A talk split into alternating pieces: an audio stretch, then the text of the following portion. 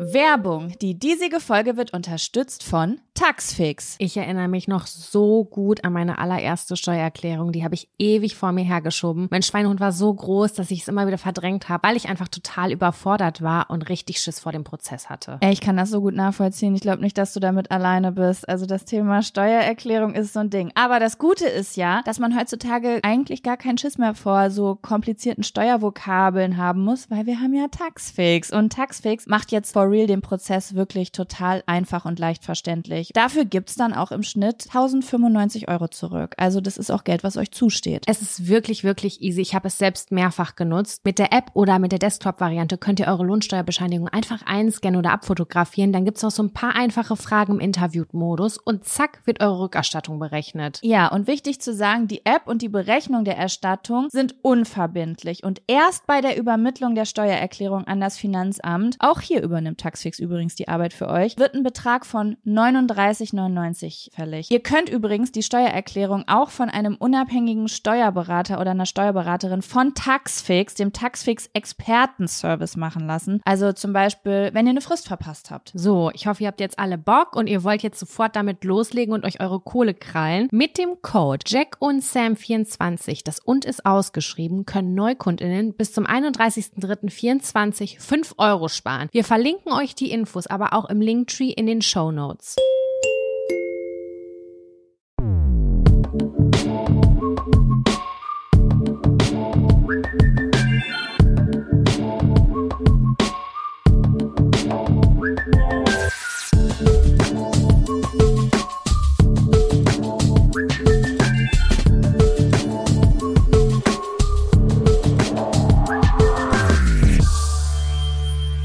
Hallo und herzlich willkommen zu einer neuen Folge Jack und Sam.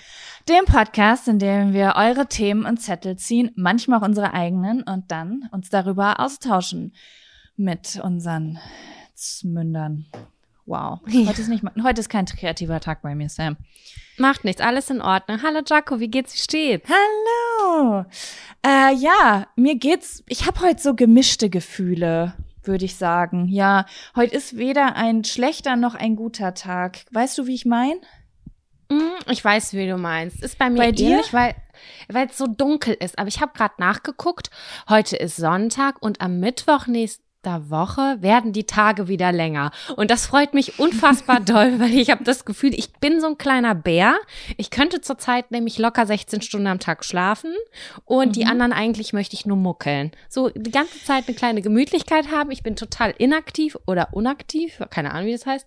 Und bin eine kleine, kleine, langsame Maus. So nenne ich mich. Aber das ist ja, glaube ich, auch ähm, natürlich, oder? Also ich denke, dass jetzt mal so, abgesehen von unserer Leistungsgesellschaft und Arbeiten und wie wir hier so leben, dass ursprünglich der Winter in nördlicheren Bereichen wie unseren dafür vorgesehen ist, dass es eher zu mehr Liegen und Pause und drinnen aufhalten gedacht ist, als jetzt ähm, dass äh, die, die, dieselbe Anzahl an Stunden an Aktivität wie jetzt im Hochsommer. Ich glaube auch, dass der Winterschlaf irgendwie evolutionär bedingt in meinem Körper auf jeden Fall noch drin steckt und ich möchte auch gerne eigentlich den ausleben.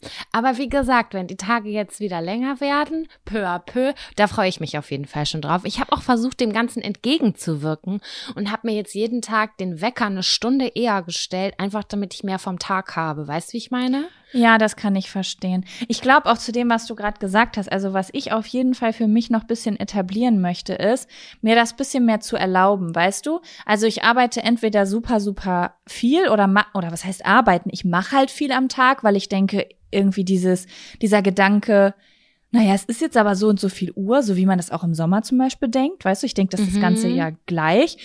Und dann aber irgendwann bin ich so erschöpft oder müde oder faul, dass ich dann so einen ganzen Tag einfach liegen bleibe oder irgendwie prokrastiniere, weil mein Gehirn mich natürlich austrickst und mein Körper sich dann doch holt, was er braucht. Und ich glaube, da möchte ich noch mehr so ein bisschen lernen zu sagen, ja, dann sei doch so vier, fünf Stunden am Tag aktiv, aber den Rest gönn dir halt, ist halt Dezember. So, aber so, ja. so, so vorgenommen gönnen.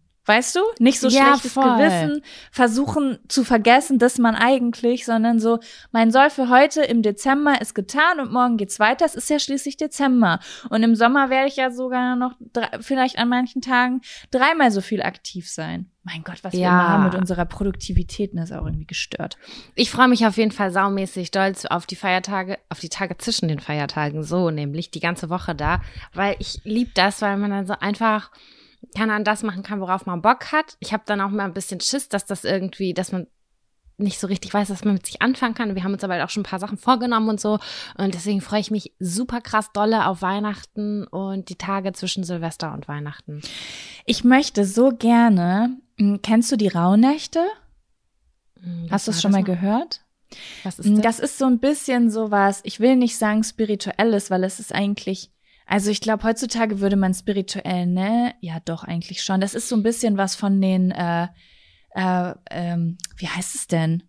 Mann, die Menschen, die halt vorher hier in unseren Breitengraden gelebt haben, sage ich jetzt mal, das hat man früher Mhm. so gesagt, das waren so mystische Erzählungen, dass in diesen Tagen, zu, also eigentlich genau die Tage, die du gerade beschrieben hast, größtenteils zwischen Weihnachten und Neujahr, dass da so die Geister unterwegs sind. Da durfte man noch keine Wäsche aufhängen, weil sonst die Geister in der Wäsche hängen geblieben sind und so. Kein und, Problem, das ähm, mache ich nicht. Ich auch nicht. Wäsche waschen zwischen den Tagen. Und Nö. ähm, also draußen aufhängen auf jeden Fall. Ich glaube, aber ich weiß zum Beispiel, dass unsere Nachbarin in meiner Heimatstadt das nicht macht. Bis heute. Also die hat das noch ganz genau auf dem Schirm und wäscht deswegen keine Wäsche zwischen den, äh, zwischen den Feiertagen.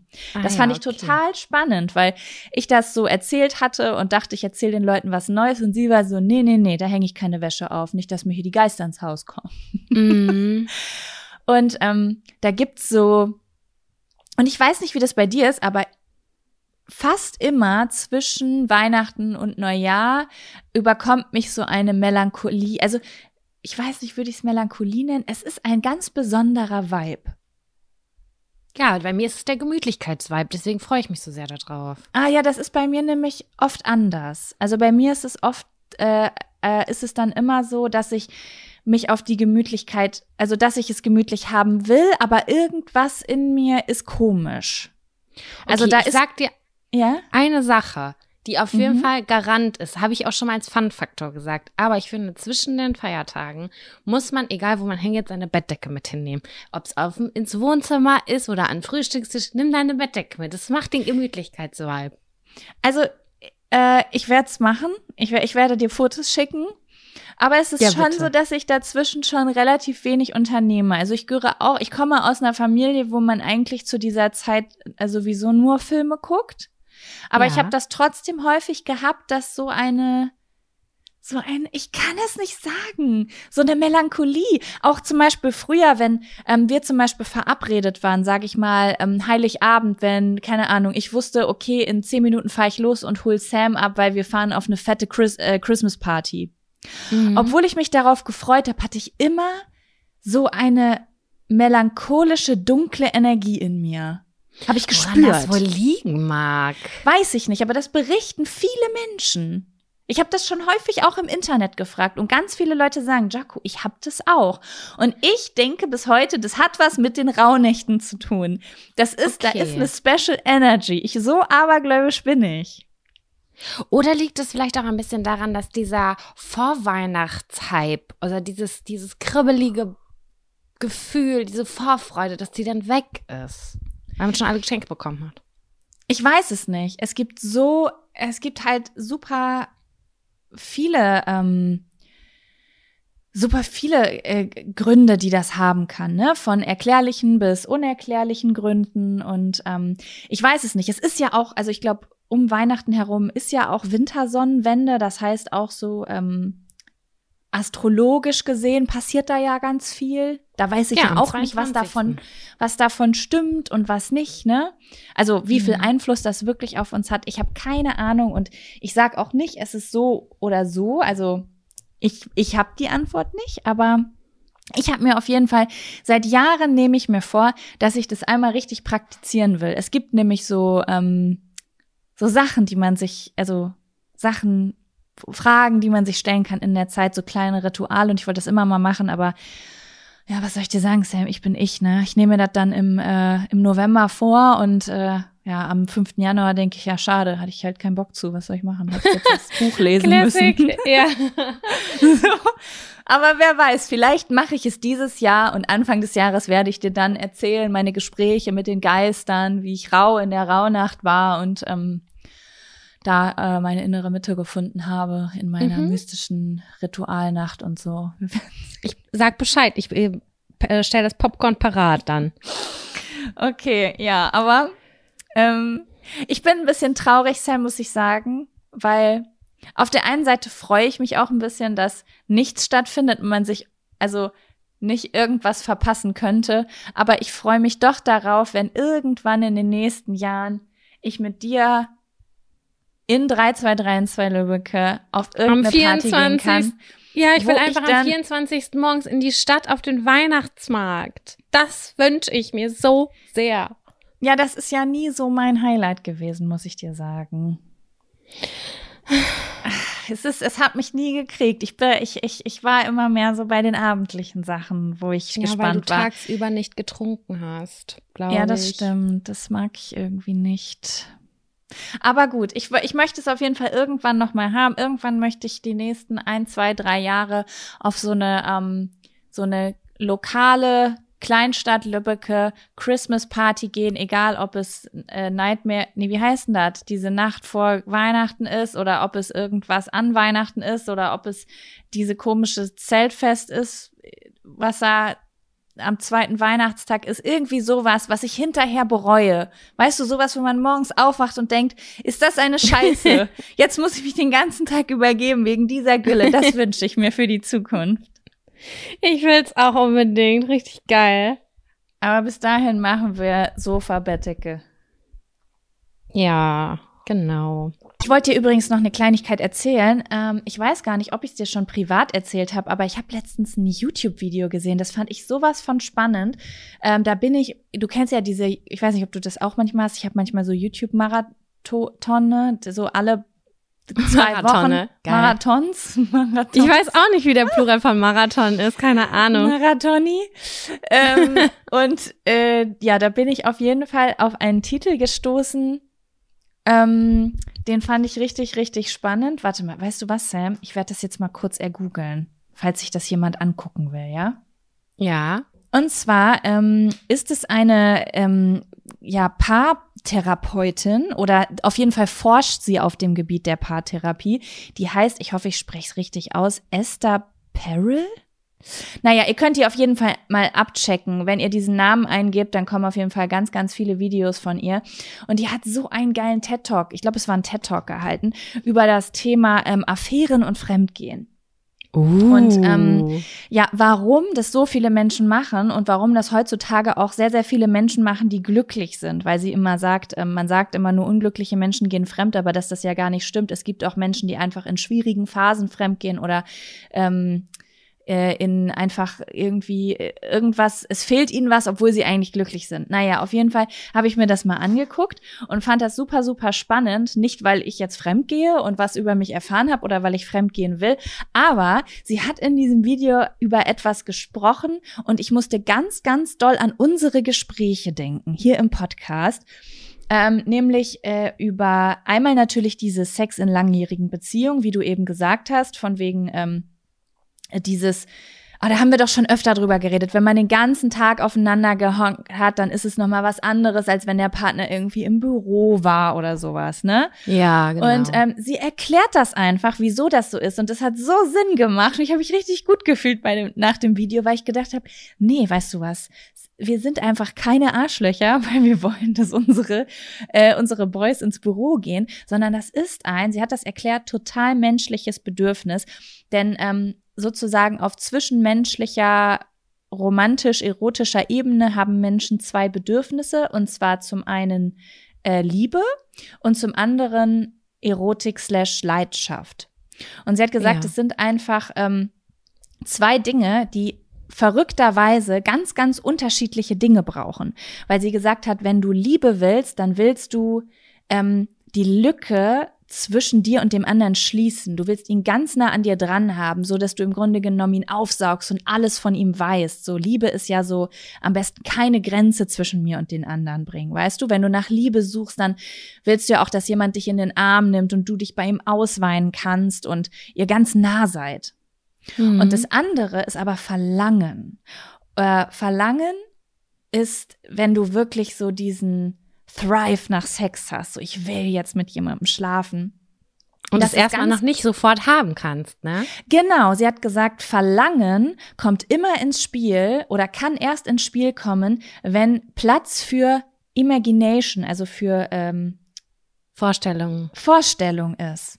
Mhm. Und Vorstellung entsteht, also Imagination, Vorstellung entsteht durch Distanz.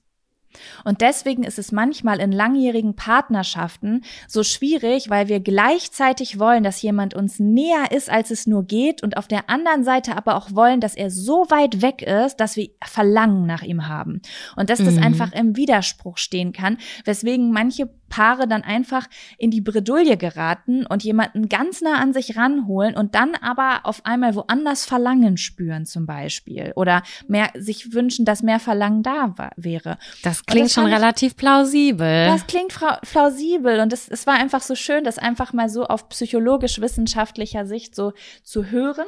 Und ähm, ja, ich habe da auf jeden Fall, also ich kann das nur empfehlen, euch mal die Talks von der anzuhören und sich darauf einzulassen, weil ich finde, ähm, das muss man sich jetzt nicht nur anhören, wenn man irgendwie Bock hat, seine Beziehung zu öffnen oder so, sondern ähm, das kann man sich auch echt anhören, um mal zu schauen, wie kann man denn so ein bisschen Pep reinbringen. Ich meine, diese, diesen äh, Sex-Workshop, den ich mal gemacht habe, das allererste, was da gepredigt wurde, war, naja, ihr könnt auch mal versuchen, getrennt zu schlafen oder ihr könnt versuchen, ähm, getrennt euren Tag zu ver verbringen. Und dann habe ich das erst verstanden, warum das davor kam. Es ist ein bisschen Distanz reinbringen, damit man sich auf den anderen freut und, und sich wieder vorstellen kann, was macht der andere wohl? So, was, ja, was ich denkt der wohl? Finde ich gut, ja, das verstehe ich sehr kann gut. Ich. ich kann es sehr, sehr gut nachfühlen.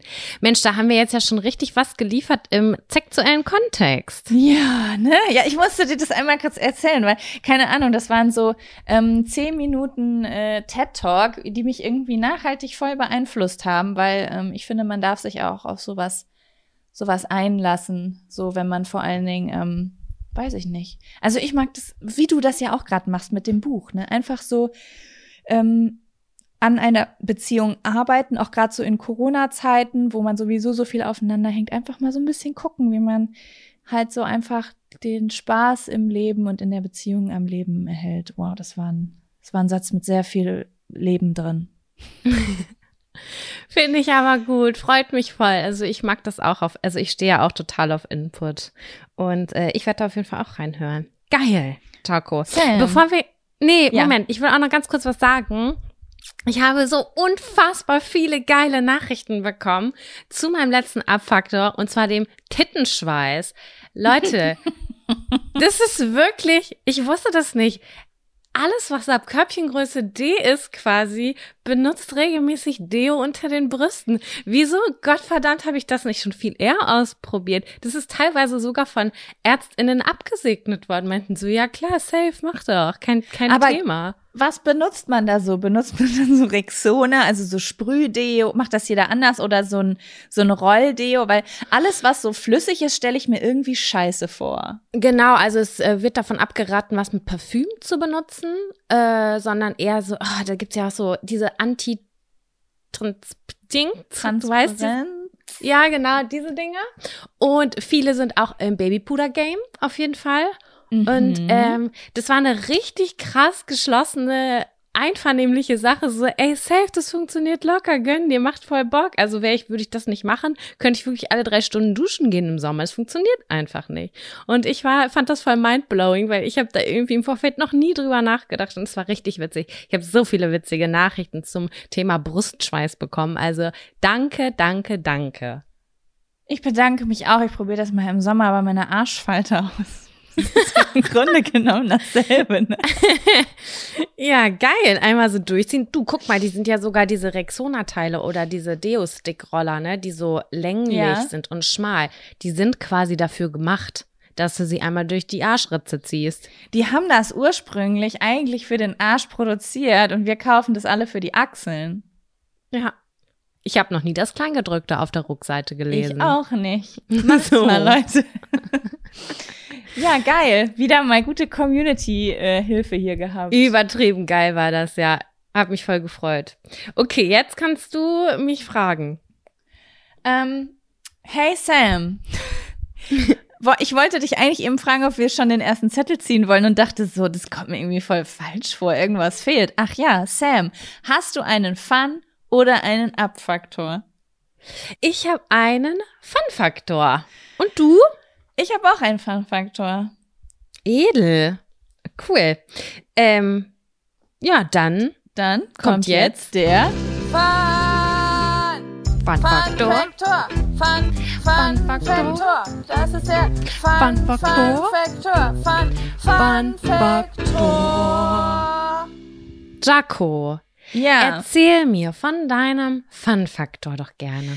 Ja, es ist nur ein winzig kleiner Fun-Faktor. Ähm, ich hab, mir hat etwas letzte Woche sehr, sehr viel Freude bereitet und ich wollte das gerne teilen. Ähm, wir teilen ja auch immer äh, regelmäßig, äh, man könnte jetzt sagen, unsere KonkurrentInnen hier, aber ich sage eher, unsere KollegInnen teilen wir hier. Und ähm, ja, ich habe letzte Woche einen neuen Podcast für mich entdeckt. Oh, und, ähm, erzähl. Ähm, den wollte ich gerne teilen, weil ich den nur wegen dir entdeckt habe. Und Welchen? zwar hast, hat äh, Sam mir, als sie hier war, vor zwei Wochen den Podcast Weird Crimes von Ines Agnoli und Visavi ähm, empfohlen. Liebe ich. Und ich habe ja vorher nie ähm, True Crime Sachen gehört, weil ich immer ein bisschen Angst hatte, meine Unschuld zu verlieren, weil ich ja so doll naiv bin und immer denke, dass mir deswegen nichts passiert. Aber irgendwie, du hast da so von geschwärmt und ich bin ja auch, ähm, äh, ich finde die beiden sehr, sehr cool, einfach. Ne? Mega cool, ja. Und dann habe ich gedacht, komm, ich höre da einfach mal rein, weil du auch immer wieder von der Crypto Queen geredet hast und ich finde es ja spannend. Also ich habe in der Woche, wo du es mir erzählt hast, Bitcoin gekauft. Leider. ist gerade nicht so geil. Ja. Ist gerade nicht so geil, aber ist in Ordnung. Und ähm, Genau. Und dann habe ich da reingehört und finde es wirklich richtig, richtig cool. Und das ist auch eine Empfehlung an euch, weil ich weiß, dass ihr auch immer ganz, ganz viel ähm, wartet auf die nächste Folge von uns und ihr putzt ja oder ihr geht ja auch mal spazieren äh, zwischen den Sonntagen und so. Deswegen ähm, hört da echt mal rein. Das ist wirklich äh, super, super cool. Es sind halt ähm, True Crime Kriminalfälle, aber halt so weirder Stuff. Ne? Und auch nicht alles davon ist irgendwie brutal. Also es gibt auch so Serienmörderfolgen, aber es gibt halt auch ähm, so äh, leichtere Folgen, die nichts mit äh, krassen Morden oder so zu tun haben, sondern einfach nur so weird sind. Und ich fand's, ich, ja, also ich, ich habe mich richtig abgeholt gefühlt. Ich find's super spannend. Es ist, es sind richtig merkwürdige Geschichten, die da erzählt werden. Und ähm, ja, ist cool. Also danke für die Empfehlung. Das hat mir echt so die letzte Woche krass versüßt. Und auch mein Freund ist übelster Fan. Also der war auf jeden Fall mit am, Sp am Start. Ich finde die Harmonie der beiden auch einfach richtig toll und die Fälle sind super spannend. Also ich habe, das ist für mich eine 100-prozentige Geilheit. Mir hat das auch eine Freundin empfohlen, hat auch gesagt, fang mit der Crypto Queen an. Und äh, ich gebe ganz viel auf die Meinung dieser Freundin. Und die ja. hat, die, das, das hat sofort gematcht. Und ähm, ja, ich hoffe, dass Visavi ganz schnell wieder gesund wird und hoffe, oh, dass ja. es bald wieder eine neue Folge gibt ganz viel Liebe und Gesundheitsgröße gehen raus. Ich bin, ähm, ja, ich kann das gar nicht fassen, was da passiert, ne? Ja, also nur kurz Kontext, sie ist auch an Corona erkrankt, erkrankt trotz Impfung und der geht's gerade gar nicht gut. Deswegen schätze ich mal, dass es ein bisschen dauert mit neuen Folgen. Aber es gibt ja schon einige Folgen online. Hört da unbedingt mal rein, das ist schön. Ja. Was ich auch, welche Folge ich übrigens auch sehr gefeiert habe, war der Katzenkönig. Ich weiß nicht, ob du es gehört hast. Ich habe alle eigentlich gehört. Was war ähm, das nochmal? Kannst das war, ähm, ich glaube, das Girl hieß Judith und die hat so einen Typen kennengelernt und die haben, äh, wollten die Welt vor dem Katzenkönig retten. Ach ja, ich erinnere mich. Das war so das bescheuert war, und absurd. Das war wirklich das, ähm, ich weiß gar nicht, das äh, psychotischste, was ich seit langem gehört habe. Das war so krass. Ja. Also es ist ja eigentlich gar nicht witzig, aber es ist so absurd, dass wenn du Abstand davon hast, du nichts anderes also nur lachen kannst, auch wenn es natürlich ganz furchtbar ist, sich das anzuhören, ne? So auf einer anderen Ebene. Aber das, ähm, das war auch eine krasse Folge. Ja, das stimmt. Ich erinnere mich. Ja. Cool, freut mich voll, dass das äh, auch dir Spaß macht. Ja, so Sam, was ist dein Fun-Faktor? Mm, mein Fun-Faktor war ein Tag der letzten Woche und zwar ähm, der dritte Advent. Ja, das war der dritte Advent. Ich bin ja dieses Jahr gar nicht in Weihnachtsstimmung. Ich bin ein kompletter Grinch. Ich komme da irgendwie nicht rein. Ich check's einfach nicht. Und dann habe ich einfach gesagt, okay, ich zwinge mich jetzt. Also nicht, weil ich unbedingt das rein möcht, äh, möchte, aber es gibt so viele Rituale rund um Weihnachten, die mich einfach total erfüllen. Und das ist einfach mit FreundInnen zusammen zu sein und halt geil essen. Essen finde ich super. Und ähm, dann habe ich zwei Freundinnen eingeladen und äh, wir haben es natürlich vorher testen lassen und haben gemeinschaftlich Plätzchen gebacken und ganz verschiedene Sachen. Wir haben uns irgendwie mittags getroffen, haben dazu Glühwein getrunken, haben Plätzchen gebacken und haben dabei geplaudert, Weihnachtsmusik gehört und es war so eine Wärme hat mein Körper durchzogen, weil ich das so das, die, das ist für mich Idylle. Gemeinsam Plätzchen backen ist für mich eine krasse Idylle in meinem Kopf. Das kann ich mir überhaupt nicht vorstellen. Das kann ich überhaupt nicht erklären. Das ist, hat, ist überdimensional für mich. Es ist ja auch was sehr Friedliches, ne? Also wenn man das macht, finde ich, heißt es auch, ich habe keinen Stress, ich habe, äh, das ist so wie so eine positive Bubble genau. in der Küche dann. Ich habe es auf Instagram gesehen und es hat sogar auf, also es ist, ich habe den Vibe gespürt, glaube ich, nur durch deine eine Story. Ja, ich wollte auch gerne so viel mehr noch filmen und zeigen und so, weil das alles so schön und cool war und wir am Ende so erstaunt waren, so, hey krass, es ging voll schnell und wir haben jetzt so viele geile Plätzchen gebacken und sowas. Und ähm, dann ging es so darin über, dass wir zeitnah fertig waren. Dann haben wir gesagt, was machen wir jetzt? Hm, wollen wir zusammen Kevin allein zu Hause gucken? Und dann haben wir uns hingelegt aufs Sofa, haben äh, zusammen Kevin allein zu Hause geguckt, hatten ganz viele Plätzchen und Tees und so. Dann haben wir uns zur Krönung des Tages noch eine Pizza bestellt. Eine vegane Pizza mit Mozzarella. Und ich dachte so, Alter, jeder andere Mozzarella kann sowas von einpacken. Der war einfach so brutal geil. Ich konnte es gar nicht aushalten. Crazy. Und ja, der war richtig, richtig gut. Und danach, ich habe mir ja eine Switch gekauft, eine Nintendo Switch, haben wir noch Mario Kart gezockt. Und wir okay, haben dann perfekter Tag, Mann. Wirklich. Es war voll low, ne? Erstmal so Plätzchen backen, ein bisschen besinnliche Musik, dann Film geguckt. Wir haben alle geheult bei Kevin allein zu Hause, obwohl ich den schon zehnmal geguckt habe, aber I don't care. Und dann haben wir gesagt, komm, wir spielen noch eine Runde äh, Mario Kart. Und auf einmal haben wir uns beschimpft und Worte an den Kopf geknallt. Und das war so witzig. Und ich habe diese Dynamik gespürt. Und ich bin dann so, dann sind die irgendwann gegangen. Und ich war einfach so krass dankbar, weil natürlich ist das so Corona-bedingt, sind so Freundschaften halt ja klar, du musst die halt pflegen, aber man hatte auch so wenig irgendwie voneinander. Und ähm, das war so, das war so krass perfekt und es hat mir voll so den Weihnachtsflow gegeben, weil, keine Ahnung, das ist irgendwie, mit meinem Freund macht es zwar auch Fun, aber es ist halt irgendwie nicht das Gleiche. Der gibt mir keine Ahnung, das ist, wenn du das nochmal mit Freundinnen machst oder auch mit Geschwistern oder so oder mit der Familie, ist das irgendwie nochmal so viel cooler irgendwie. Es bringt Schwung rein. Also ja. es, es bringt einfach Schwung rein. Wenn neu, wenn Leute, die nicht jeden Tag zu Hause sind, noch mit dazukommen, dann kommen nochmal neue Geschichten, neue Witze ja, mit genau. rein. Das, ja, das bringt einfach eine Dynamik mit rein ne? und auch eine Verbundenheit, weil man ja zusammenkommt, um das zu machen. Voll. Also das ich. ist mein Tipp an alle da draußen, falls ihr auch richtig grinchig unterwegs seid. Nutzt dieses Plätzchenbacken oder so. Trefft euch, wenn ihr könnt, mit ein oder zwei Leuten. Seid vorsichtig, ne? Ähm, wegen Kontaktbeschränkungen und keine Ahnung was. Äh, aber ich würde schon sagen, dass das mein Dezember um 100 Prozent verbessert hat, wirklich, weil es war einfach so trist und äh, so so kurz die Tage, wie er eben schon erwähnt, und das hat das alles irgendwie und so eine positive Stimmung gelenkt. Und seitdem freue ich mich voll auf Weihnachten und ich bin auch so ein bisschen positiver und es hat mir irgendwie voll viel Freude bereitet. Voll schön. Ich möchte noch, mir ist gerade etwas dazu eingefallen, für alle Leute, die jetzt vielleicht sagen, oh schade, ich wüsste jetzt gar nicht, wen ich einladen soll, weil ich bin vielleicht in eine neue Stadt gezogen oder ich habe irgendwie jetzt keine Freunde, die ich einladen kann zum Plätzchenbacken. Ich habe letztens ähm, eine Dating-App runtergeladen, Sam. Da haben wir uns Ernsthaft? schon mal drüber unterhalten. Ja, Sam, wir haben darüber gesprochen. Wenn ich sage, ich mache das auch, dann mache ich das. Und ähm, Ich dachte, da, du wärst so anti ein bisschen. ja, ich bin auch anti-Dating-App ein bisschen, weil, ähm, aber ich glaube, es ist so scheiße, ich will nicht anti irgendwas sein.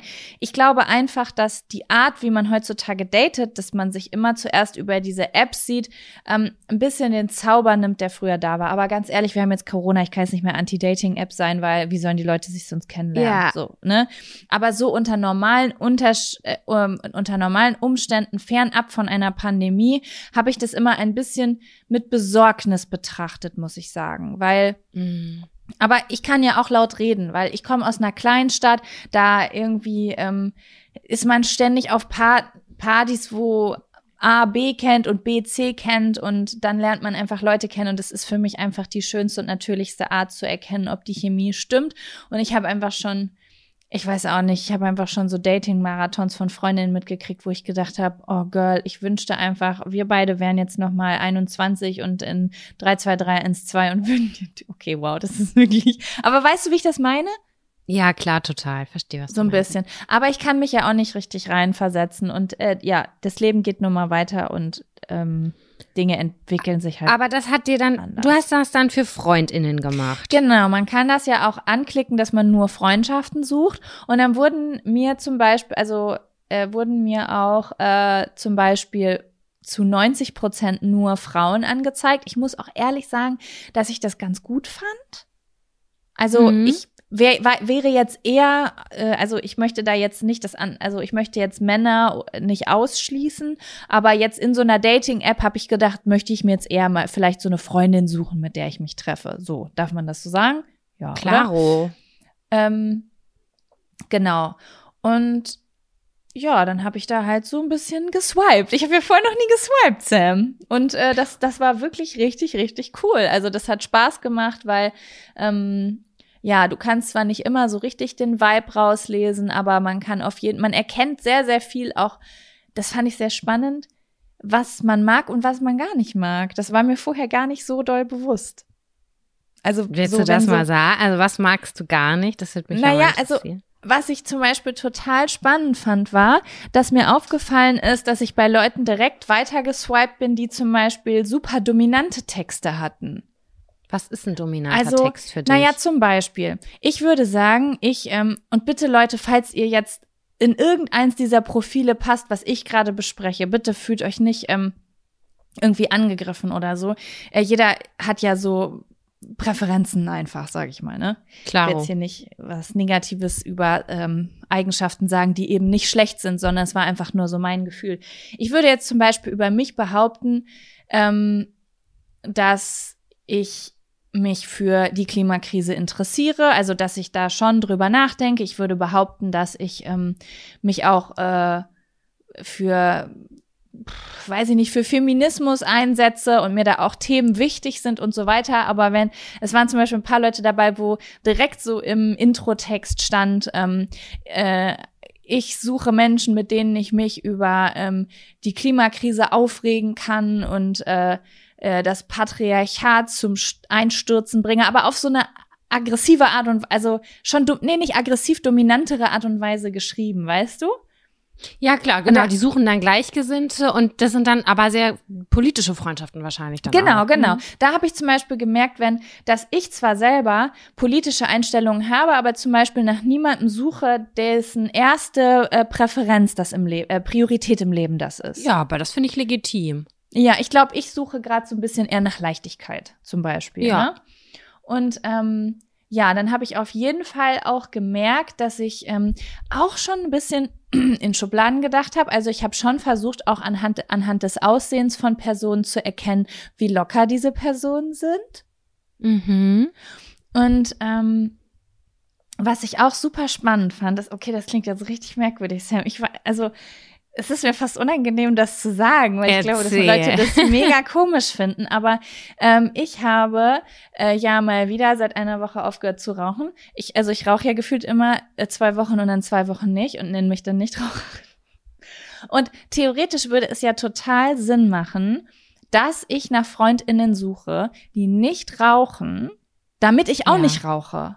Ja. Und trotzdem habe ich gemerkt, dass ich dazu tendiert habe, dass wenn bei Mensch, wenn beim also du konntest da immer so angeben, direkt bei den Anfangsfragen, zum Beispiel, wie oft trinkst du Alkohol, wie oft rauchst du, dass ich bei den Leuten, wo stand, dass sie zum Beispiel in Gesellschaft rauchen, eher Ja geswiped habe als Nein, einfach nur aus dem Grund, weil ich dachte, die sind dann toleranter gegenüber Fehlern.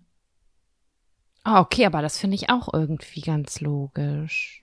Es ist eine, es Wobei ist mir ich so hab auch- aufge- Ich Ja? habe auch viele Nichtraucherinnen-Freundinnen, die noch nie geraucht haben und die sind tausendmal toleranter, als ich mir das bei Ja. irgendwem hätte vorstellen können. Ich weiß, ich weiß, aber das, äh, ich, du kannst, hast ja, also jetzt, wenn da jetzt Nichtraucher stand, habe ich um Gottes Willen nicht nach, ähm, nach Nein geswiped. Aber das war einfach ein Aspekt, äh, den ich mit, der mir mit aufgefallen ist in meinem, meinen Gedanken. Ne? Wenn das Profil einfach sympathisch auf mich wirkte, war völlig egal, was da stand. Ähm, da habe ich sowieso nach Ja, also ich weiß gerade nicht, ob rechts oder links. Ich glaube, rechts swipen tut man, wenn man Ja sagt, oder? Ich weiß es nicht, ich kann es nicht Oh sagen. wenn ich auf jeden Fall Interesse am Profil hatte, war es völlig egal, was da stand. Aber ich habe gemerkt, dass ich, ähm, dass das so im Hinterkopf bei mir so ein bisschen ähm, gebrodelt hat. Das fand ich voll spannend. Aber ich wollte auch gar nicht so weit ausholen. Ähm, ich wollte das einfach nur erzählen, dass ich das total spannend fand und dass ähm, ich das nur empfehlen kann, weil die Leute, die da angemeldet sind, also die vor allen Dingen auch die Girls, die da angemeldet sind und das angeklickt haben, dass sie nur Freundschaften suchen, das sind Leute, die dann genauso dringend nach Freundinnen suchen wie oder Freundinnen suchen wie die anderen auch, die sich da anmelden, also wie man Ich selbst. finde, das ist ein toller Tipp. Ja, ne? ich richtig gut. Mhm. Ja, das, da wäre ich ohne dich nicht drauf gekommen, auf jeden Fall. Deswegen. Ja, zum Glück. Ich weiß noch, wie wir vor, keine Ahnung, 15 Jahren zusammen in meinem Wohnzimmer gesessen haben. Und darüber, da gab es das alles noch gar nicht, Tinder und Co. Dann haben wir gesagt, wie cool wäre es eigentlich, wenn es eine Internetfunktion gäbe, wo man sich mit Leuten connecten könnte, die einsam sind und die vielleicht gemeinsam miteinander abhängen wollen. Das haben wir gesagt, Jaco. Wir haben dazu wir Pläne wollten ein. Unterne wir wollten gründen damals. Wir haben darüber geredet, dass wir eine Firma gründen wollen und äh, so ein Internetportal erfinden wollen. Wir könnten Tinder sein.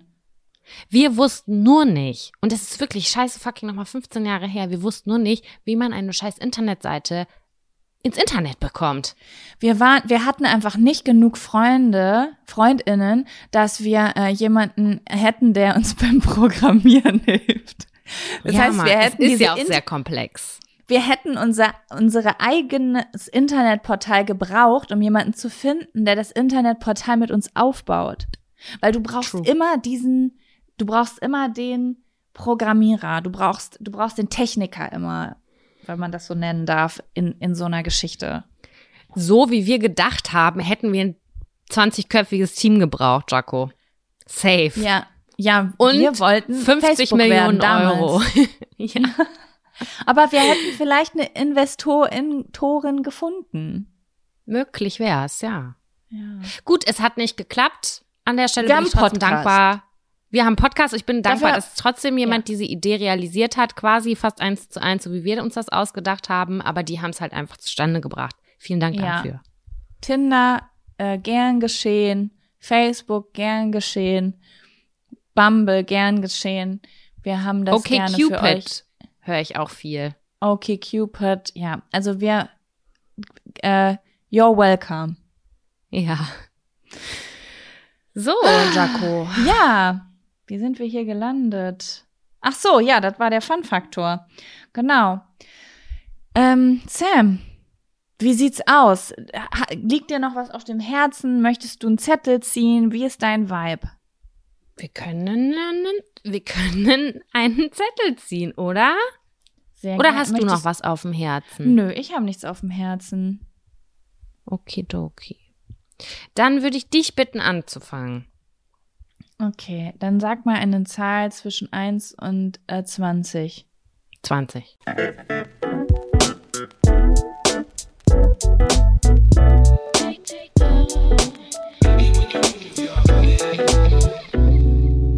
Mama, Doppelpunkt, du rufst zu selten an. In Anführungsstrichen. Also die Mutter sagt, du rufst zu selten an, mein Kind, sozusagen. Das ist ein Mhm. Wunsch, der ähm, von euch reinkam. Und es geht dann offensichtlich um die Erwartung von der Mutter oder den Eltern, dass man sich mehr melden soll. Finde den Zettel interessant, muss ich echt sagen. Ich finde den auch interessant. Ich glaube, dass das ein sehr, sehr flächendeckendes Problem ist, das sich ganz unterschiedlich zeit zeigt in Familien. Ich muss gerade so ein bisschen an die Oberstufe denken. Erinnerst du dich noch daran, wie sie uns damals erklärt haben, dass sich ähm, die Hohl, oh Gott, ich glaube, das heißt so, die Hohlschuld von der zehnten auf die elfte Klasse in die Bringschuld wechselt? Ja. Das und heißt, dass die LehrerInnen bis zur zehnten Klasse eingefordert haben und ab der elften Klasse quasi das nicht mehr eingefordert haben, sondern du warst dazu verpflichtet, von dir selber auszugeben, also als Schülerin. Genau. Also, wenn ich das richtig in Erinnerung habe, waren, haben Lehrer sozusagen, wenn du jung bist, die Verpflichtung, auch wirklich dafür zu sorgen, dass du deine Hausaufgaben machst und da hinterher zu sitzen und zu zu holen und als in der Oberstufe ist es so, dass es sozusagen alles in deiner Verantwortung liegt und wenn du halt nichts bringst, dann gibt's halt eine Sechs, da ist der Lehrer halt dann raus mit der Verantwortung. Ist es so gewesen? Habe ich das richtig? Ja, so habe ich das auch abgespeichert, genau so. Und ich glaube, ähm, dass das und ich erinnere mich übrigens auch an ein, oh mein Gott, Jetzt, es schließt sich der Kreis. Ich erinnere mich an ein Gespräch, da saß ich mit dir, deiner Schwester und deinem Papa am Tisch in Nettelstedt und wir haben gemeinsam gegessen. Und da haben wir uns, das ist ewig her, über dieses Thema sein. unterhalten. Ähm, und zwar, ob wer von, von, ob jetzt Kind oder Eltern, also Kind oder Eltern in der Bringschuld sind oder in der Hohlschuld sind. Was also, war damals dann der, der, also was haben Sie gesagt oder was haben wir gesagt damals? Ich habe damals gesagt, dass ich finde, dass Eltern dazu verpflichtet sind, sich, also Eltern eher in der Position sind, dass sie sich melden müssten. Und ich weiß noch, dass dein Papa gesagt hat, hä, aber wieso? Äh, eine Mutter kann doch auch von ihrem Kind erwarten, dass ähm, es sich regelmäßig meldet, zum Beispiel. Und da haben wir dann irgendwie so drüber geredet, aber ich weiß nicht mehr genau, wie das wie das weitergeht. Ich weiß nur noch, dass dein Vater ähm, eine andere Sicht äh, aufgezeigt hat, aber an mehr erinnere ich mich nicht mehr.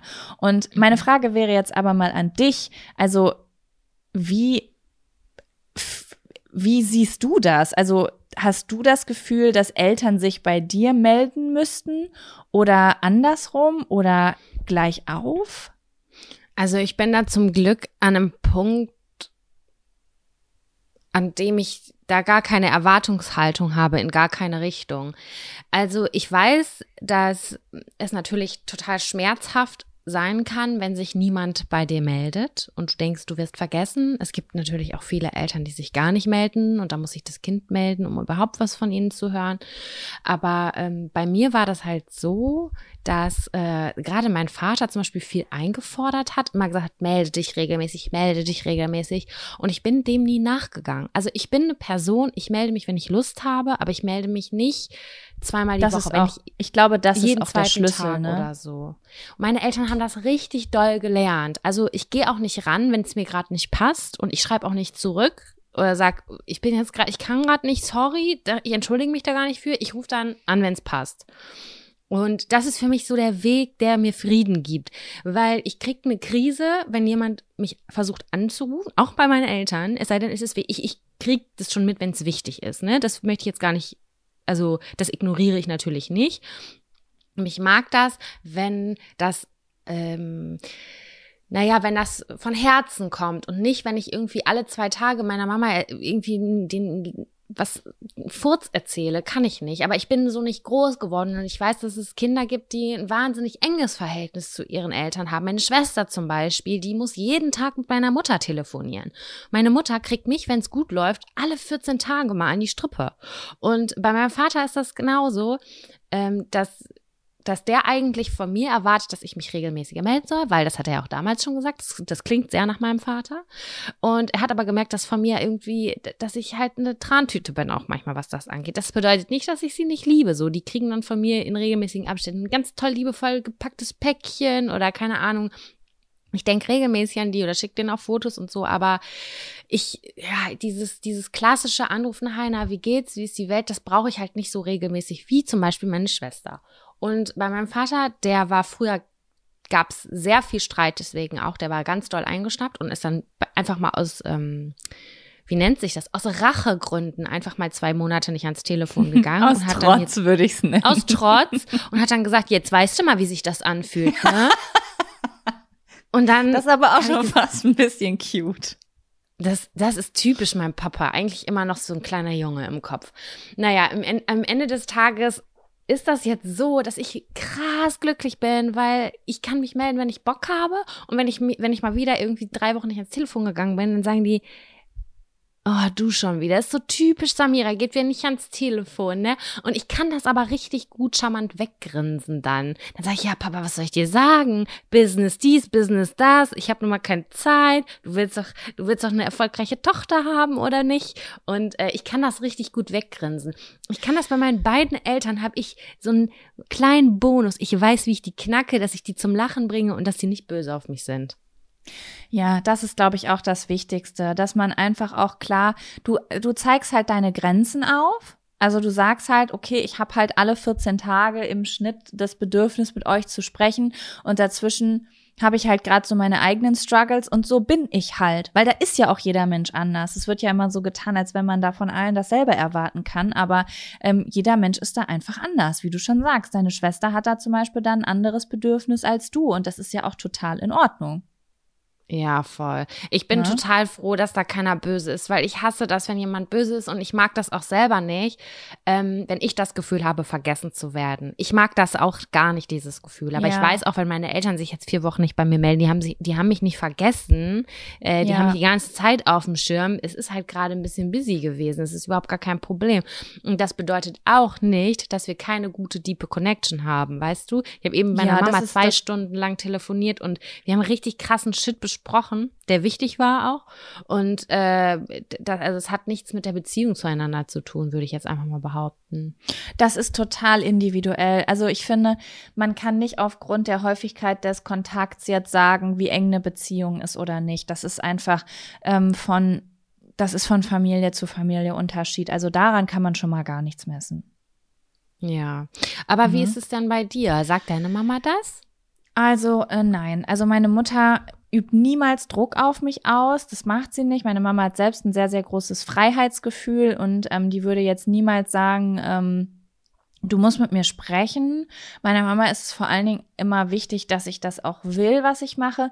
Dass die, also ich glaube, ich habe schon im Vergleich zu vielen anderen Menschen sehr, sehr viel Kontakt zu meiner Familie immer gehabt und auch zu meiner Mama jetzt, aber es ist auch eine spezielle Situation, muss ich sagen. Ne? Also mein Papa Voll. ist ja vor zwei Jahren verstorben und äh, äh, meine Mama äh, war halt mit meinem Papa selbstständig und die haben zusammen Laden geführt und meine Mutter war dann halt sozusagen von äh, von einem ich sag mal, von einem Monat auf den anderen halt sozusagen alleine und verwitwet und er hat auch das Ladengeschäft, äh, ja, das Ladengeschäft aufgegeben und äh, somit ist sozusagen gar kein äh, Kontakt nach außen mehr da gewesen, weil nämlich all ihre Freundinnen, mit denen sie so gelabert hat, halt auch Kundinnen waren.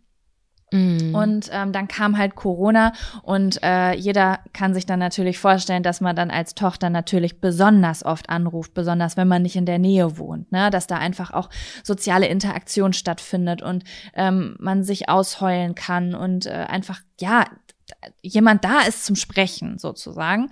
Deswegen ja. habe ich dann auch mehrmals täglich mit meiner Mama gesprochen. Wir sprechen auch jetzt noch täglich.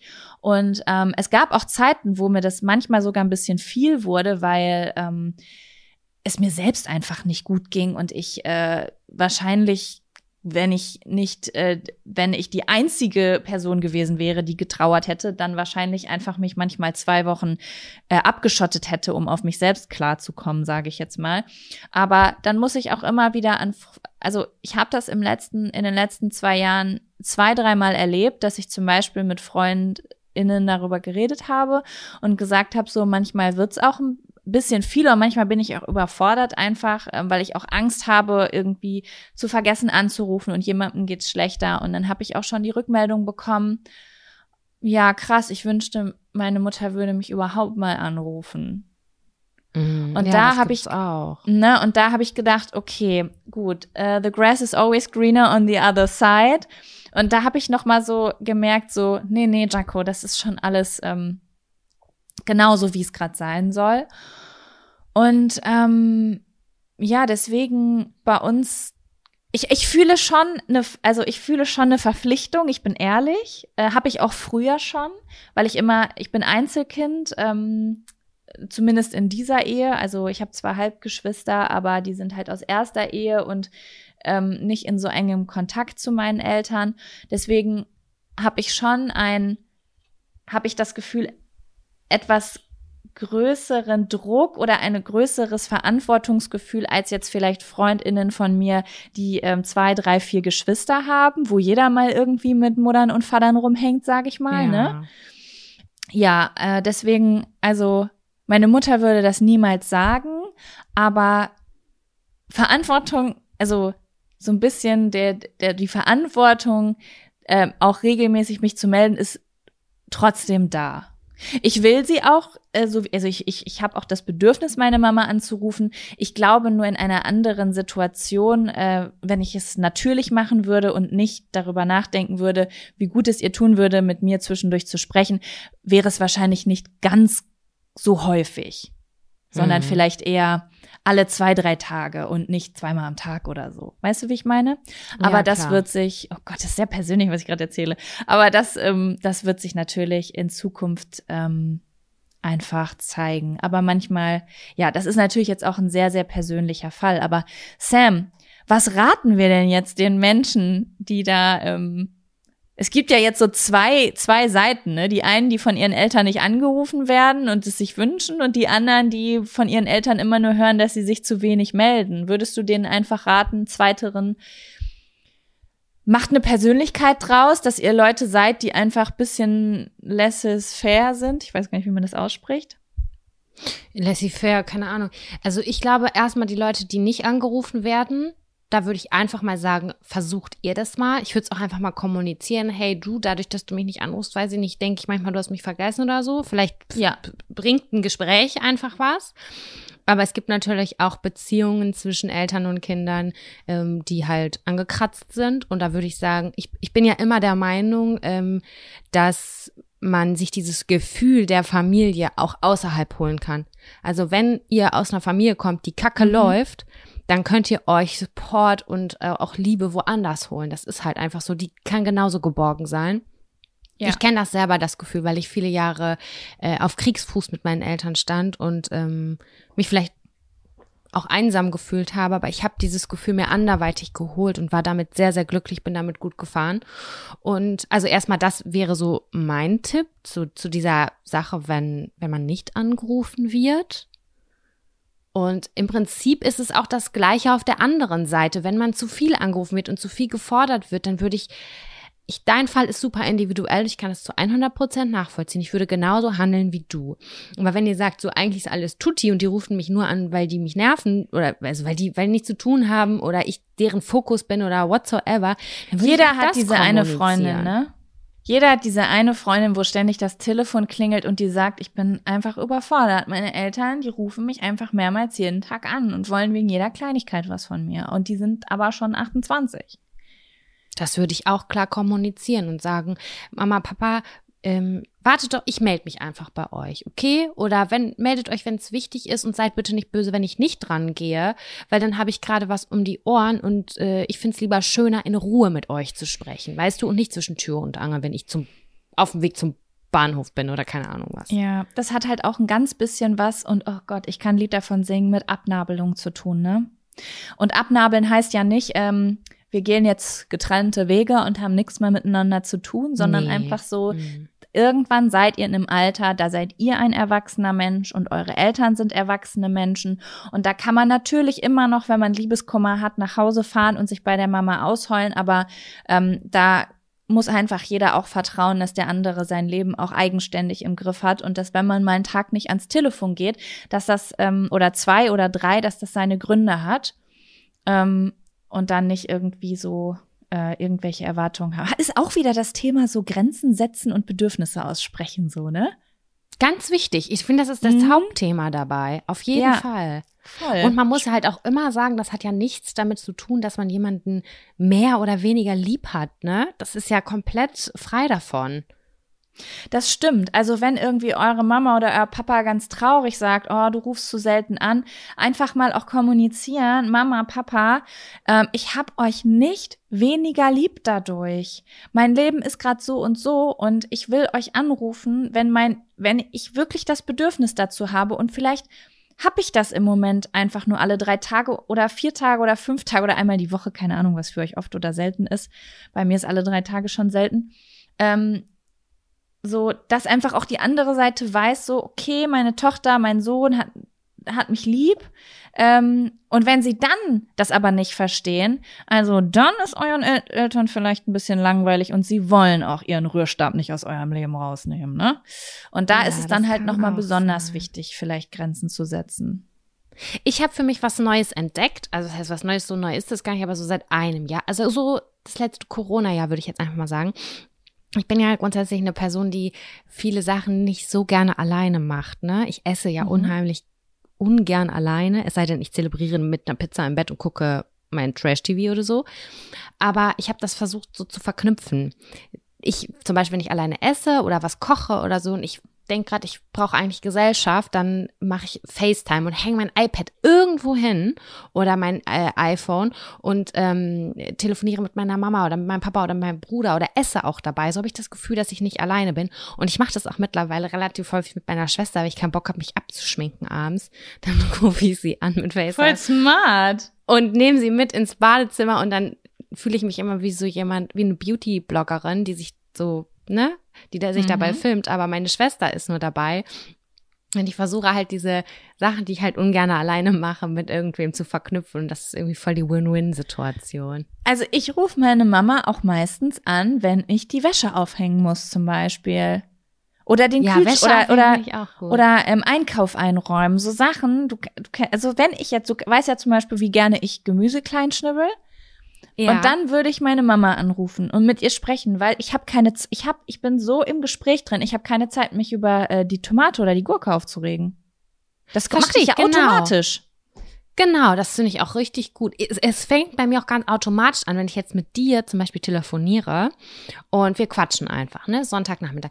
Es ist eigentlich in, ich sag mal, acht von zehn Fällen so, dass ich meinen Arsch hochkriege und nebenbei irgendwas mache. Gott sei Dank gibt's Ja. Kopfhörer, aber irgendwie werde ich dann immer ein bisschen aktiv. Und wenn es das Badezimmer nebenbei putzen ist oder mit dem Swiffer durch die Gegend äh, wedel, irgendwie habe ich dann das Gefühl, was zu machen. Ich sitze ja nicht irgendwie und gucke gegen die Wand und höre nur zu. So ist das bei mir nicht. Das ist eigentlich Ja. immer eine geile Verknüpfung.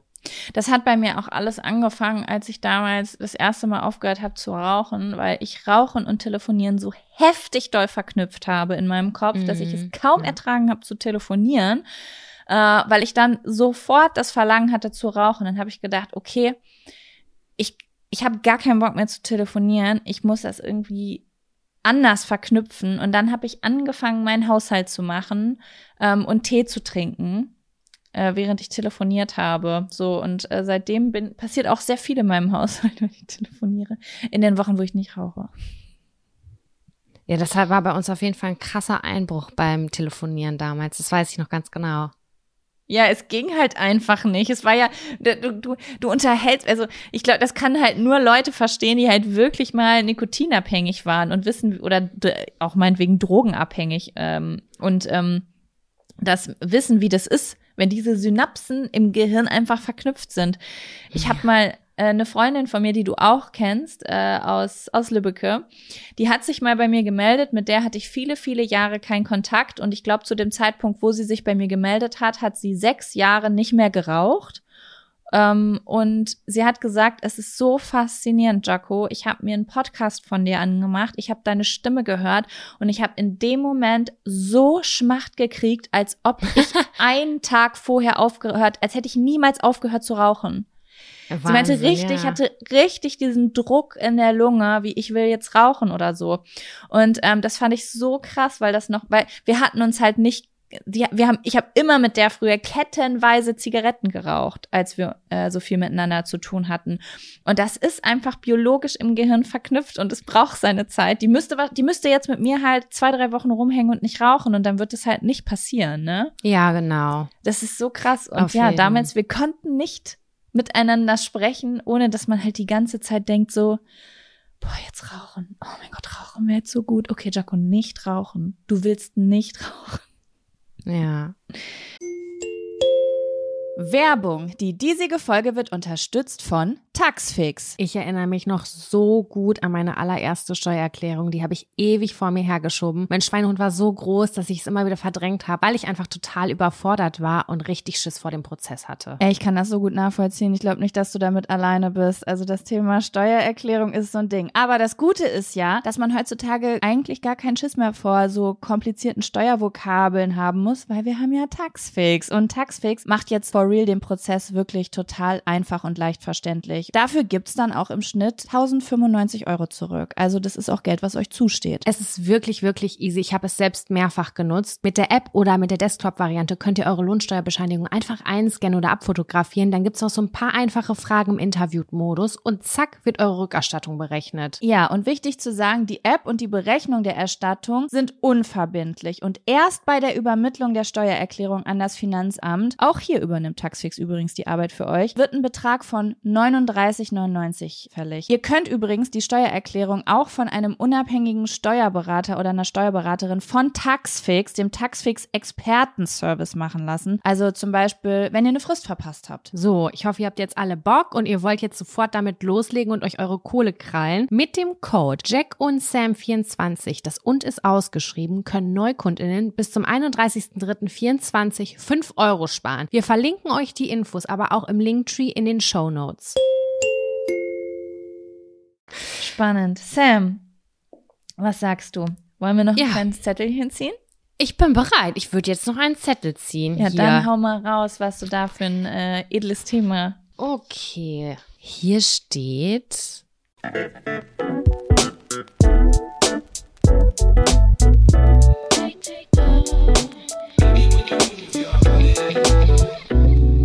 Albträume. Uh, Düster, finde ich düster. düster. Ja. Sam, ich habe eine Frage.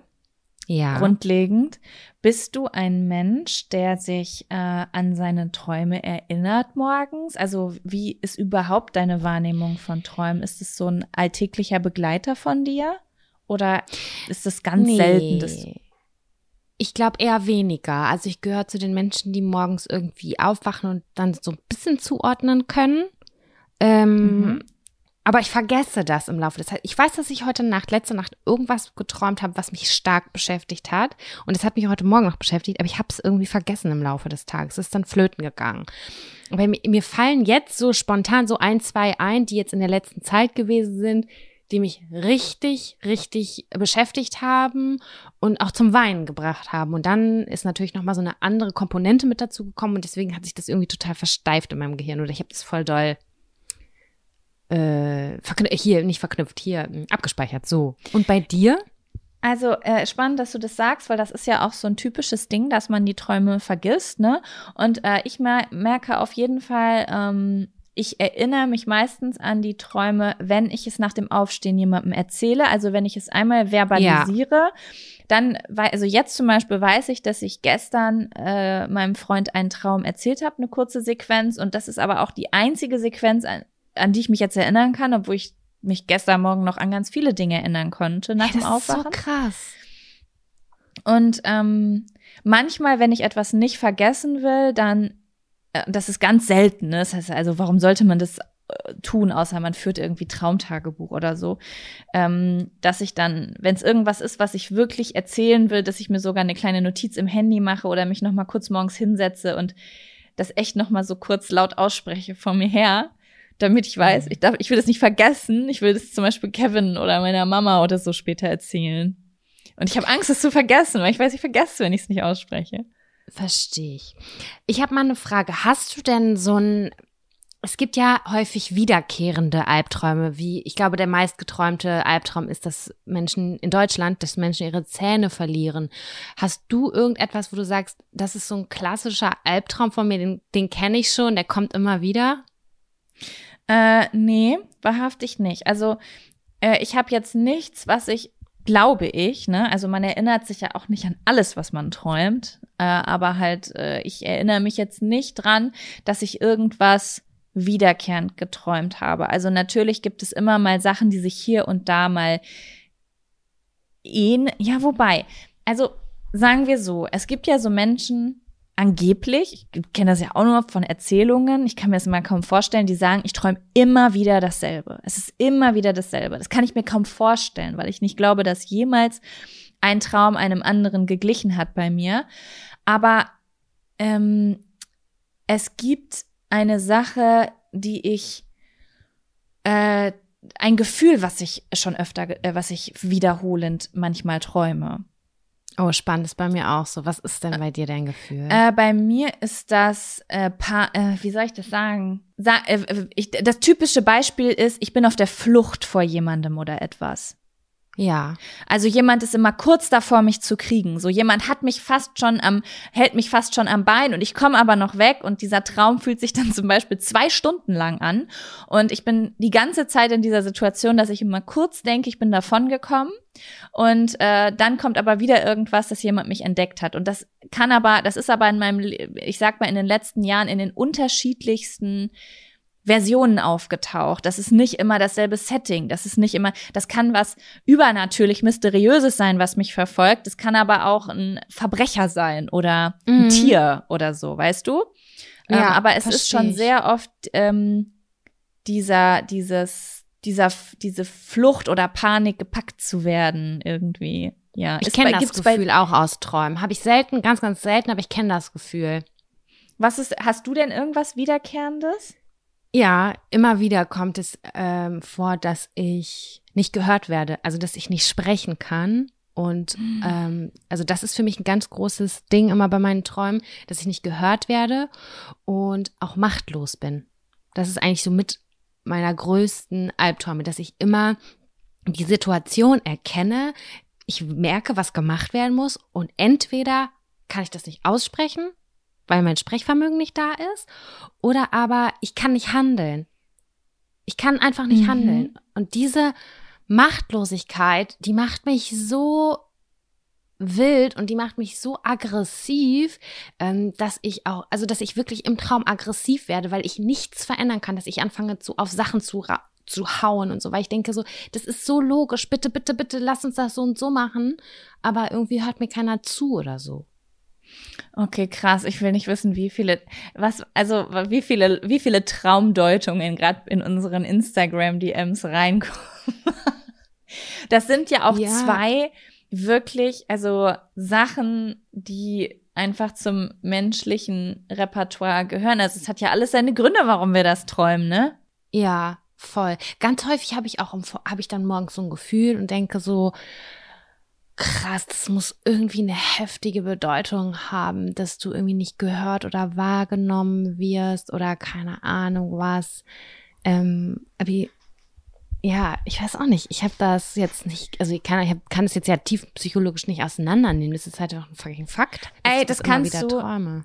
ohne Witz, das kannst du wirklich super leicht googeln. Ich finde wirklich Traumdeutungssachen, äh, Seiten im Internet sind so nice, weil man denkt immer, na ja, ich bin ja so individuell, äh, das kann mir ja niemand erklären, was das bedeutet. Und ich bin doch immer sehr, sehr überrascht, wenn ich irgendeinen krassen Traum hatte, der total negativ war oder mega abgefahren, so dass ich denke, what the fuck? Und ich merke so, das hat aber was mit einer Emotion zu tun. Ich gebe das ein und ich lese mir zwei, drei Traumdeutungsseiten ein und denke, ich, ich nicke nur und denke, ja, alles klar, danke, macht Sinn.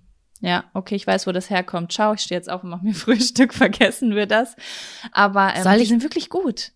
Okay, vielleicht probiere ich das mal. Ich kann dir mal ein Beispiel liefern von einem Traum, der ist noch gar nicht so lange her, aber der verkörpert das, glaube ich, ganz gut. Aber das war ein sehr krasses Beispiel. Da bin ich wirklich weinend nachts aufgewacht und mein Freund musste mich beruhigen. Aber deswegen ist er halt noch so präsent. Der war vor, weiß ich nicht, vier Wochen oder sechs Wochen vielleicht. Ich habe geträumt, dass ich ein Kind habe, ein Baby, ein Frühchen Also das Mhm. ist ganz, ganz klein.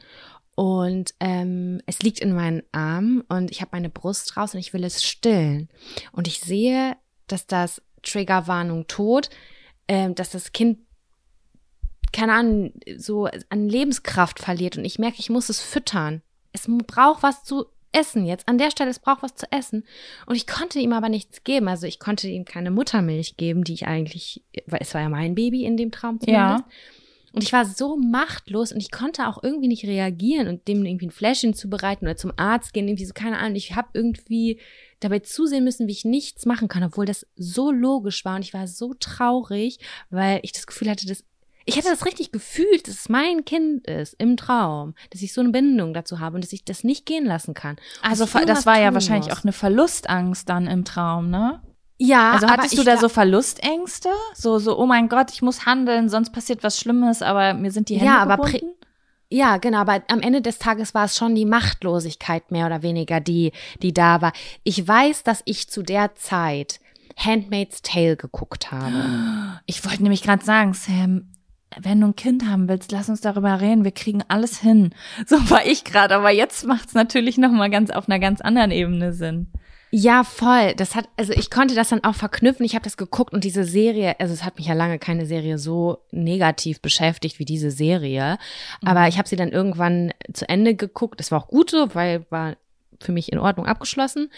Ähm, aber das hat mich dann irgendwie schon beschäftigt. Und dieser Traum, der hat mich so gefickt, Alter. Wirklich, ich war richtig im Eimer. Ich konnte, ich habe wirklich, ich glaube, eine halbe Stunde hyperventilierend geheult, weil ich so fucking emotional getoucht war von der Situation, als hätte ich gerade wirklich jemanden verloren, obwohl es ein Traum war.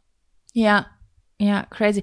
Ja, das ist ja auch oft voll krass, wenn man ähm, aus diesen Träumen direkt aufwacht und die Emotionen noch hat, ne?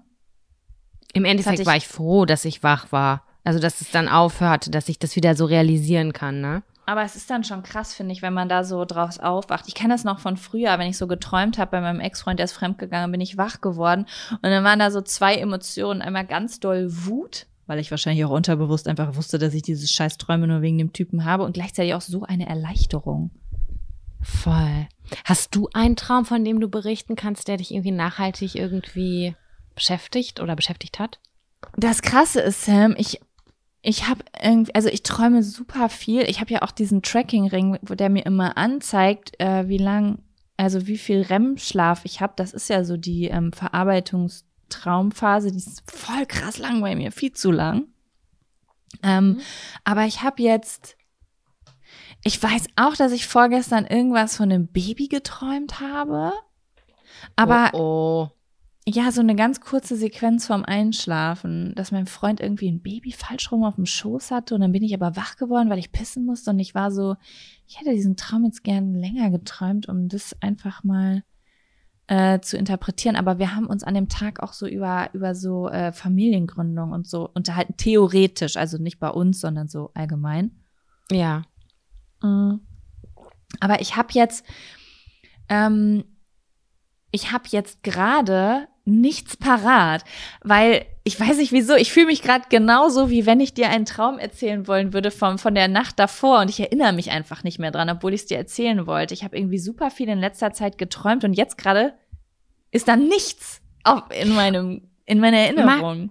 Macht ja nichts. Ich habe aber noch eine Frage. Träumst du vielleicht auch manchmal, du hast es jetzt eben von deinem Ex-Freund erzählt, träumst du, dass du betrogen wirst oder so? Oder dass du jemanden erwischt bei irgendetwas, der dir nahe steht? Also, dein früher, früher habe ich das, äh, in meiner Ex-Beziehung habe ich das häufiger geträumt. Mhm. Mm, Was jetzt äh, rückblickend auch Sinn macht. In meiner jetzigen Beziehung erinnere ich mich nicht dran. Doch, das habe ich auch schon mal geträumt.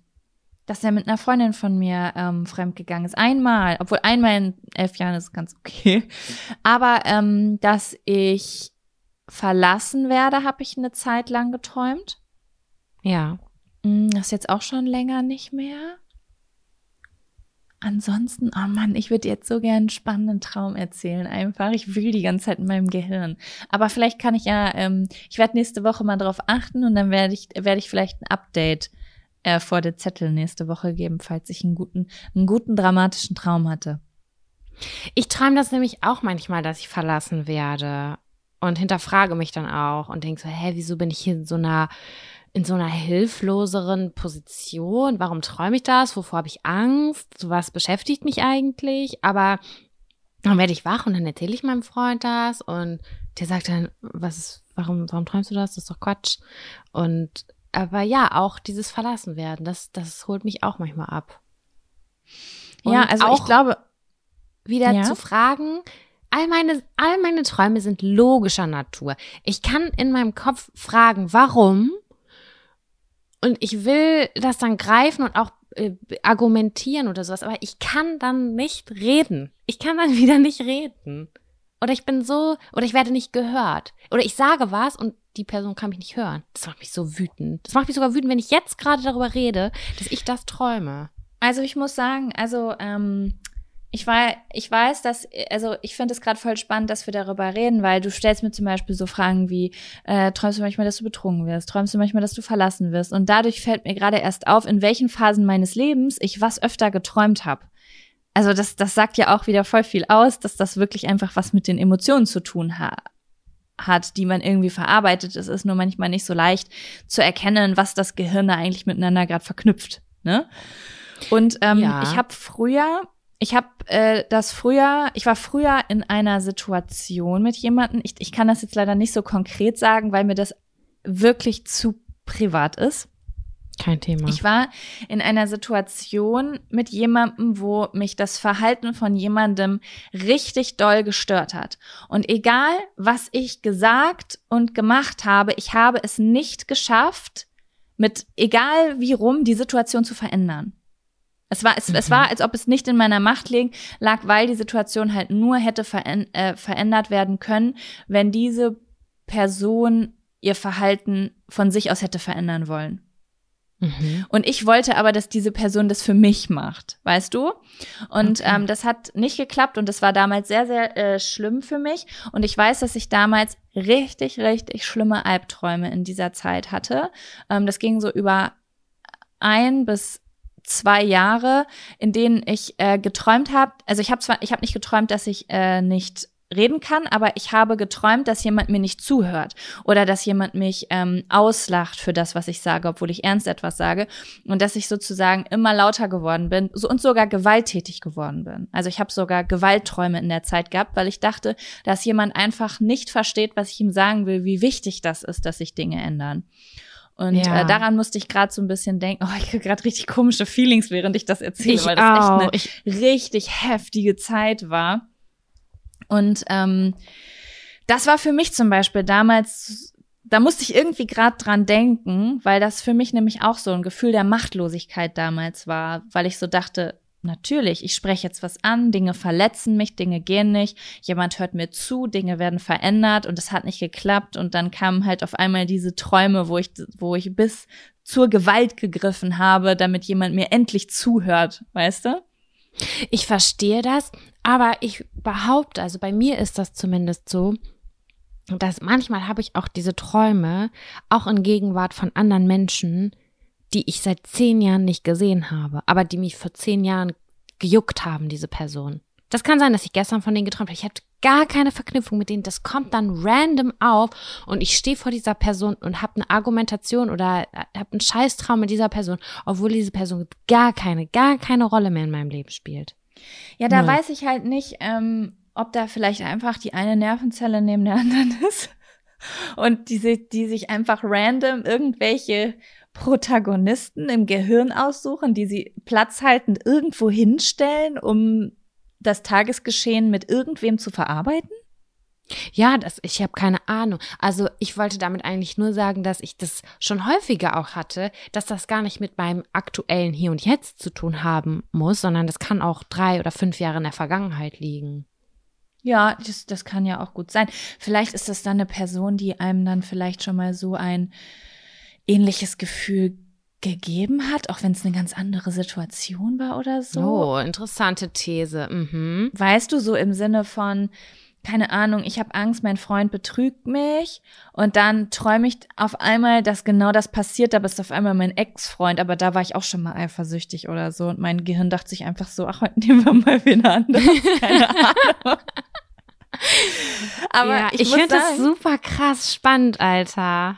Ich, ich hatte irgendwann mal ähm, einen Traum von Malte. Malte ist ein Dude, mit dem bin ich zur Grundschule gegangen. Sam, den habe ich seit der, den habe ich seit der vierten Klasse nicht mehr gesehen. Ich hatte in der Grundschule nicht mal was mit dem zu tun. Der saß am anderen Ende der Klasse. Wir haben auch nicht Versteiner miteinander gespielt. Ich wusste gar nicht, dass mein Gehirn noch in der Lage ist, dem sein Gesicht zu äh, wieder mir vor das Auge zu führen. Und äh, mein Gehirn hat es echt geschafft, daraus eine erwachsene Person zu machen, die in meinem Traum mitgespielt ist und irgendwo im Auto ja, Mann, mitgefahren ist. Ja, das ist so krass, das, was das Gehirn macht. Ich verstehe das total doll, was du hast. Ey, das, das habe ich auch so manchmal. Crazy. Das ist eine unendliche Datenbank, die wir da haben. Ne? Ich wusste nicht mal mehr, dass Malte existiert, bevor ich von Malte geträumt habe, so äh, 25 Jahre später. Ich finde es so spannend. Ja, du hast das gerade richtig gesagt. Es ist wie eine riesengroße Datenbank, auf die wir keine bewusste Steuerung oder Zugriff habe, haben. Wobei ich ja, also zumindest als Kind konnte ich das sehr gut, meine Träume steuern. Dann konnte ich immer mir eine Fernbedienung herunterwünschen und dann konnte ich umschalten. Es geht, es ging wirklich.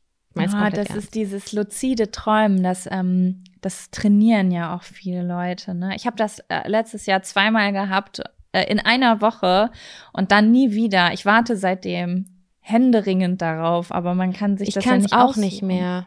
Früher also, konnte man, ich das. Man kann das üben, aber es kostet halt, es ist halt echt ein Project, ne? So, wo mm. man Bock mhm. drauf haben muss. Ja, Jaco, ich finde, das Thema bietet total viel. Wir können ja das nächste Mal nochmal unsere schönsten Träume, Sexträume und so weiter und so fort mit aufbringen oder Träume mit, keine Ahnung. Ich finde das auf jeden Fall spannend insgesamt. Mhm, Finde ich Aber auch. Wir haben auch noch ein kleines Zettelchen hier, ne, was sich dem Thema nähert. Witzig, ja, genau. Aber ich kann dem äh, Albträume-Zettel jetzt gar nichts hinzufügen mehr. Ich auch nicht. Ich finde, es ist auch rund so jetzt. Ich, ähm, es, ne? ich, ich glaube, ich werde diese Woche vermehrt über Alb Albträume nachdenken oder überhaupt über Träume. Vielleicht fange ich mal wieder an. Irgendwie hat mich das gerade voll inspiriert. So, vielleicht möchte ich noch mal ein Traumtagebuch anfangen, was ich dann das ist wie mit den Rauhnächten, ne? Dann schreibe ich irgendwie drei Tage was auf und dann habe ich keinen Bock mehr. Na, bei mir ist es so, dass wenn ich Traumtagebuch führen will, äh, dass ich sage, okay, ich gehe jetzt kurz pinkeln und Zähne putzen und dann schreibe ich es auf, aber dann ist es schon weg. Du musst Man es muss, halt echt ja. im Bett machen. Aufwachen und direkt aufschreiben, ne?